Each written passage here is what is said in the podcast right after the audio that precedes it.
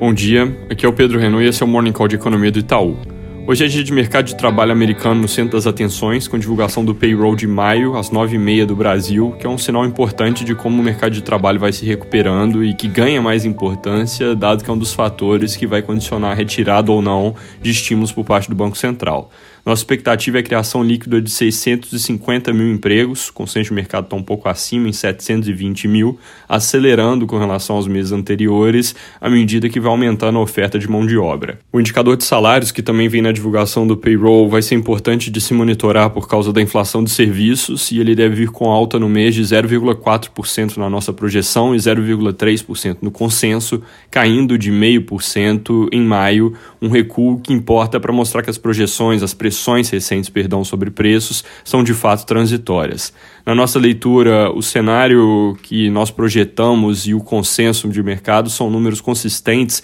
com manutenção da expectativa atual de que o tapering, a retirada de estímulos, começa no início do ano que vem e que juros sobem na virada de 2022 para 2023, então não deveriam ter muito efeito sobre mercados é, pensando em resultados diferentes, geração muito forte de empregos e salários e alta expressiva significariam alta de juros antes e dólar forte. Surpresa para baixo nesses dois números é bem o contrário, dólar fraco. Agora, se vem geração forte de empregos com salário fraco, resultado tende a ser alta da curva de juros com aumento de inclinação e algum fortalecimento do dólar, enquanto salários fortes e geração fraca tende a resultar em leve alta de juros com achatamento da curva e dólar para cima.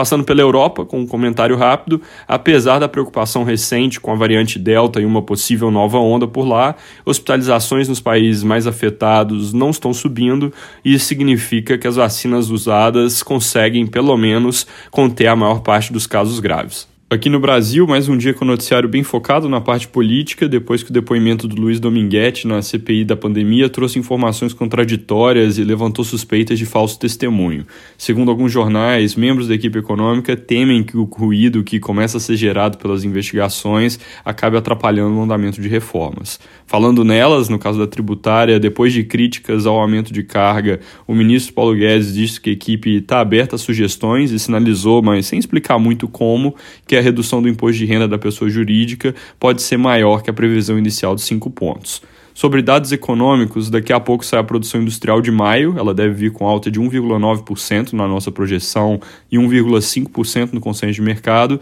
depois de números negativos em março e abril por causa da segunda onda da pandemia e agora vindo aqui com um crescimento disseminado entre os setores. Para não deixar de comentar, ontem saiu o CAGED de maio, ele mostrou a criação líquida de 281 mil empregos no mês, isso foi quase o dobro do que o mercado tinha como consenso e também bem mais forte que o resultado de abril, ou melhor, espalhada entre os setores. Apesar do número forte, a reação de mercado a esse dado tem sido um pouco mais neutra depois que a série foi revisada, porque na prática ficou bem difícil fazer projeções e aí com isso a surpresa acaba tendo menos peso. É isso por hoje, bom dia e bom fim de semana.